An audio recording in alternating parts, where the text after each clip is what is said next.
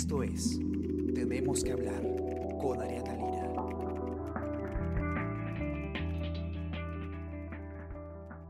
Hola, ¿qué tal? Buenos días, ¿cómo están? Espero que hayan comenzado muy bien su semana con el pie derecho, que hayan comenzado bonito su día. Está con ustedes Ariana Lira y hoy día tenemos que hablar de los fondos mutuos. ¿Por qué? Porque los fondos mutuos han comenzado a recuperarse eh, en abril después de una caída eh, un poco preocupante eh, que ocurrió debido a la cuarentena.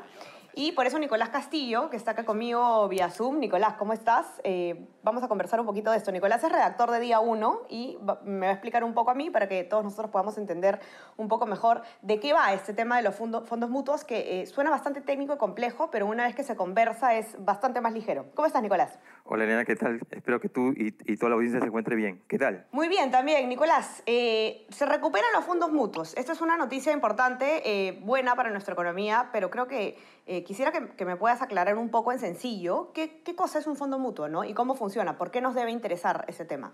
Claro, eh, eh, excelente. Mira, un fondo mutuo es, es, es, una, es un mecanismo de inversión que permite a las personas y a empresas invertir desde muy poco dinero. Te explico. Ahorita, por ejemplo, si una persona quisiera inve- invertir en un edificio de oficinas o quisiera invertir en un bono del gobierno de Estados Unidos, necesitaría una cantidad importante.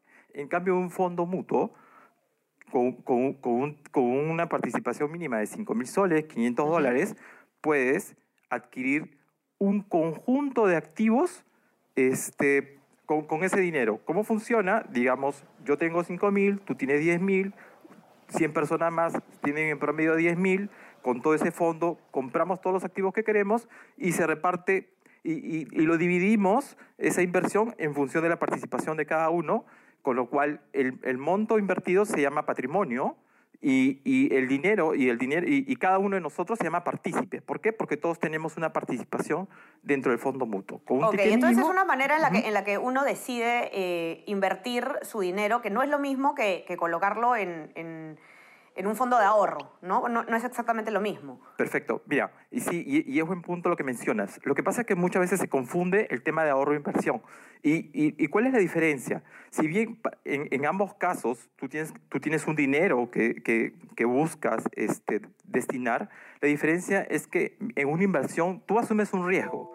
Tú vas a comprar la acción, no sé, de, de, de Avianca, vas a comprar la, la- la acción de LAM, vas a comprar la acción, y tú asumes un riesgo, el riesgo de que si la empresa le va mal y no paga o quiebra, tú por lo tanto perdes el dinero. En cambio, en un ahorro no, porque en un ahorro lo puedes dejar a una alcancía, lo puedes llevar a un banco, haces un contrato de que el dinero te lo pagan a determinado tiempo a una tasa de interés. Y en un ahorro tú lo, tú lo único que haces es dejar el dinero para que usarlo en un futuro.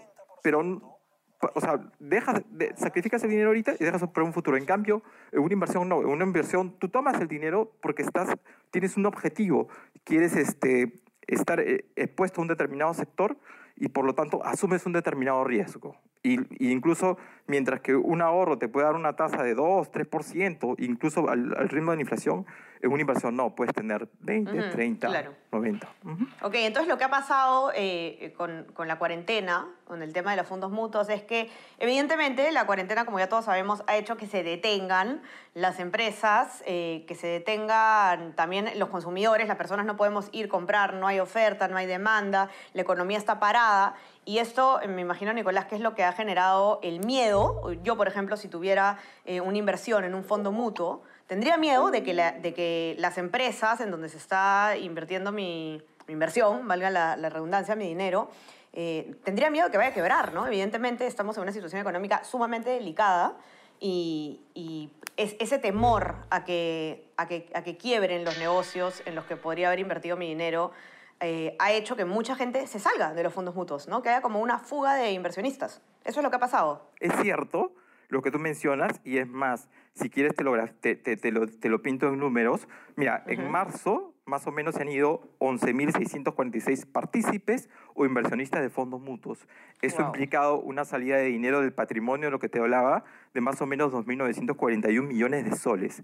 Wow. En abril Ok. también se ha ido una, una parte, eh, más o menos se han ido 4.681 partícipes o inversores y el patrimonio administrado se ha caído en 167 millones. En, en más o menos en, en total se han, se han, han salido 16.327 3.000 y, y 3.108 millones de soles. Pero... Wow. ahora- y, y todo esto por, por justamente el miedo que quieren las empresas por la cuarentena. O sea, ha sido un- una cosa de, de- de, eh, estar adversos al riesgo, pues, ¿no? Evidentemente con esta situación. Claro, Entendible eh, también, ¿no? Claro, es, sí, es entendible, pero este, hasta cierto punto, porque eh, eh, es, bueno, es, es bueno, es muy buena tu pregunta, porque cuando yo, como yo te decía desde el inicio, cuando tú vas a una inversión, cuando tú apuestas tu dinero a una inversión, tú asumes un riesgo, pero, Claro. tú, no te puedes, pero tú no puedes asumir un riesgo porque sí, pues si no, tú tienes que estar hacerte una autoevaluación, y eso es lo que hacen las gestoras de fondos mutuos, hacen una auto- autoevaluación de qué tan sensible eres a determinados activos, porque estos pueden, sus precios pueden subir y pueden bajar, y de repente tú no estás dispuesto a perder, tu, a perder todo tu capital y de ahí recuperar. Entonces, lo que tú tienes que hacer primero en una inversión es hacer una autoevaluación y ver tu perfil de riesgo. Y lo segundo es que cada activo en que inviertes hay una recomendación, un plazo, un horizonte de inversión que tú tienes que respetar.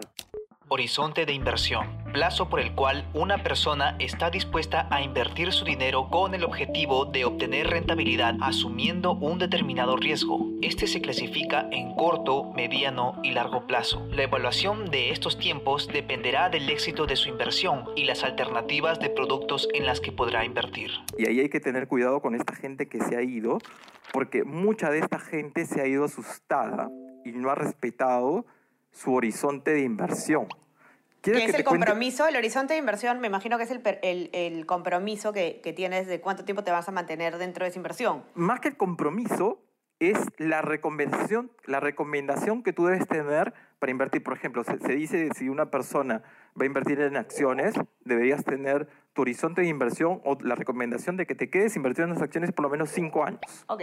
Ya, y cosa Claro, que- pero Nicolás, es que todo esto suena súper lógico, eh, pero, pero yo me pregunto, a ver, yo que, que en realidad no manejo para nada estos temas, por eso te lo pregunto, de repente los que nos están escuchando se van a identificar algunos con, con mis con mis interrogantes, ¿no? Eh, ¿Cómo uno, al momento de hacer esta evaluación, puede, puede haber, eh, me imagino que nadie ha tenido la más mínima idea de que podía ocurrir una, una crisis de esta magnitud, ¿no? Que podía haber una pandemia y, Claro. y- y eso cambia un poco las reglas del juego, ¿no? ¿Cómo eh, pensar que igual convenía quedarse a largo plazo, ¿no?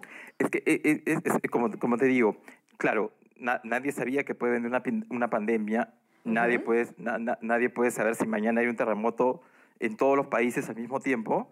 Entonces, sin embargo, estos, estos, estos activos en los que invierten tienen periodos de recomendación. O sea, e- es, eh, eh, con lo cual, incluso cuando tú miras la historia, este, cuando se han caído las acciones, no han pasado, en el Perú no han pasado más de cinco años. Con lo cual, todos estos tienen una recomendación. Por ejemplo, los bonos, hay, un instrumento, dentro de los fondos mutuos, hay una serie de fondos que se llaman fondos de mediano plazo. ¿Qué hacen los fondos de mediano plazo? Termine invirtiendo en bonos de empresa, que son papeles que las empresas toman deuda, dicen, oye, yo me quiero endeudar en 100 millones de dólares. Entonces, en el mercado terminan comprando esos papeles, o sea, esos contratos que, que la empresa dice, dame tus 100 y yo te- me comprometo a pagarte una tasa de 5. Pero como todo el mundo tiene miedo a que la empresa vaya a quebrar, nadie sabe qué es lo que va a pasar, ¿qué terminan haciendo? Terminan malbarateando esos papeles, los terminan vendiendo. ¿Y cómo se llama? Y por el miedo, porque tú todavía no sabes si es qué empresa exactamente es la que podría quebrar, porque no todas van a Claro. quebrar. Entonces, Claro. ese es el miedo que ha tenido la gente y la ha vendido. Y ahí, y ahí en, en, ¿cómo se llama? En, en- en la teoría de inversión es muy importante para completar esta ecuación, para que nadie sabe, nada te garantiza el éxito, pero para que tú puedas tener un, un probable éxito en las inversiones, es que no solamente te midas tu perfil de riesgo, bien medido tu perfil de riesgo, sino que también está en que tú respetes, seas disciplinado con los plazos de inversión, porque si tú no respetas los plazos de inversión, lo que termina pasando es esto, ¿no? Este. Por ejemplo, esta gente que se fue, este, está perdiendo plata, ¿no? Ya perdió su Eso, plata. eso, eso te quería preguntar, ¿no? O sea, esas personas que se han salido porque tenían temor eh, de que esas empresas en donde se ha invertido su dinero quiebren, ¿tomaron una buena o mala decisión eh, mirando para atrás? Ya, mira, te voy a decir por qué está- han tomado una ma- mala decisión y para que el público este, entienda mi, mi- respuesta y, y la voy a decir con argumento, es lo siguiente, mira, en marzo, de 181 fondos mutuos que tiene el sistema de fondos mutuos, 120 reportaron pérdidas. 120, o sea, 181 solamente, solamente más o menos 61 quedaron en, en azul y 120 perdieron. Pero en abril ya no son 120 que pierden, solamente han perdido 107. Y cuando tú revisas, oye, ¿y los que están perdiendo plata quiénes son? No sé, por ahí hay fondos que han perdido, este, que estaban perdiendo 6 en, en marzo y ahora están perdiendo, en abril están perdiendo 4. Perdían 8 en marzo y en abril perdían y en abril ya perdían 3. O sea, la pérdida se está reduciendo, con lo cual te da un indicio, como te dije, nada garantiza que se dé, te da un indicio de que de la que se cosa está recuperando el, que- eh, el tema de los fondos mutuos. Claro, y, y ahí es donde iba tu pregunta, con lo cual, si, si, si se está recuperando las rentabilidades de los fondos mutuos, ¿fue buena decisión que yo me salga? O sea, yo te puedo aceptar que fue una buena decisión si yo necesitaba el dinero, porque perdía el empleo, porque este, necesitaba liquidez, etc., o porque necesitaba ayudar a alguien. Pero si tú hubieras, si tú no, si ese no era tu caso, podías haber esperado y, por- y podías este, este, de- es- esperar para que se recupere y recuperar tu dinero, ¿no? Y que esa es la idea, ¿no? De que tú ganes en vez de que pierdas. Ujú, ujú. Y ahora, Nicolás, este, este tema, por ejemplo, o sea, el hecho de que mucha gente se vaya, eh, se retire de los fondos mutuos, eh, ¿cómo afecta a la economía en general? ¿no? O sea, ¿nos afecta también a los que no, no estamos en, en los fondos mutuos? ¿Afecta de alguna manera integral toda la economía? No, eh, qui- qui- quizás, qui- quizás es un poco al revés. O sea, no, o sea, de que los fondos mutuos afecten la economía, no, pero es al revés. La economía sí te afecta a los fondos mutuos. O sea, por decirte ya, a- al- al- dentro de las entrevistas que he podido hacer para desarrollar la nota, este, lo- lo- los entrevistados te comentaban algo de que se esperan de que las rentabilidades eh, eh, de los fondos mutuos al término del año este, sean, sean bajas. ¿Y por qué sean bajas? Porque, por ejemplo, el Banco Central de Reserva, para, para dar, brindar liquidez a la economía, para que, ¿cómo se llama?, los bancos puedan, los bancos y el sistema financiero pueda prestar a tasas más bajas, este, y por lo tanto puede, dé una señal de que yo estoy poniendo el hombro este, para, para levantar la economía, termina bajando su tasa de interés de referencia. Ahorita está más o menos alrededor de 0 ce- 0,25. Entonces, cuando baja su tasa de interés de referencia, se vuelve, valga la redundancia, se vuelve un referente para los bancos para bajar el costo del crédito, pero como, para los, como los bancos, para poder prestar plata, también reciben depósitos de la gente, si yo bajo el costo del crédito, también tengo que bajar la tasa de interés que le pago, que le pago a la gente.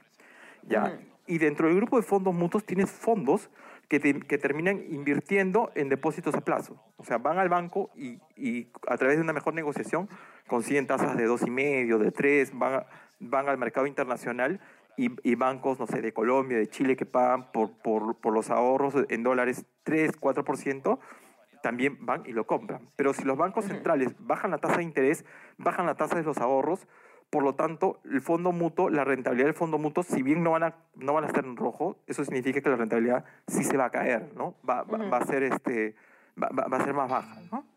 Ok. Bueno, entonces eh, siguen, siguen evolucionando los, los temas económicos en, en este contexto de emergencia nacional. Los fondos mutuos entonces han empezado ya a, recuper- a recuperarse en abril. Vamos a seguir viendo cómo continúa esa evolución. Y bueno, interesante, Nicolás, un tema complejo pero, pero importante. Y para los que nos han escuchado, eh, los invito por favor a que puedan leer la nota completa hoy día. Está también en nuestra web, elcomercio.pe. No solo esta nota, sino... eh, todos los artículos que necesitan eh, leer para estar informados sobre el coronavirus y los demás temas. Y también no se olviden de seguirnos en nuestras plataformas de Spotify, de Spreaker y de, Sound- de SoundCloud para que puedan eh, escuchar este podcast y muchos otros más de temas diversos, interesantes. Eh, también síganos, suscríbanse al WhatsApp del comercio, el comercio te informa, como siempre les, les recomiendo, porque eh, si ustedes están en este WhatsApp, a lo largo del día van a ir recibiendo eh, nuestros especiales, videos, multimedia, podcasts como este, por ejemplo, newsletters y, y bastante contenido más para que estén informados a lo largo del día eh, de manera suficiente. Y bueno, eso, Nicolás, muchísimas gracias por, por acompañarme hoy día, que tengas un lindo día, está haciendo un poquito más de frío ya cambiando el clima y nada, aguantar estas dos semanas que quedan. Sí, muchas gracias Ariana por la invitación. Gracias al público. Conversamos y no se olviden por favor de usar su mascarilla y de no salir a menos que sea estrictamente necesario. Paciencia y mucha fuerza. Mantengámonos responsables para que esto acabe lo antes posible. Que tengan un lindo día y una buena semana a todos. Conversamos. Esto fue Tenemos que hablar.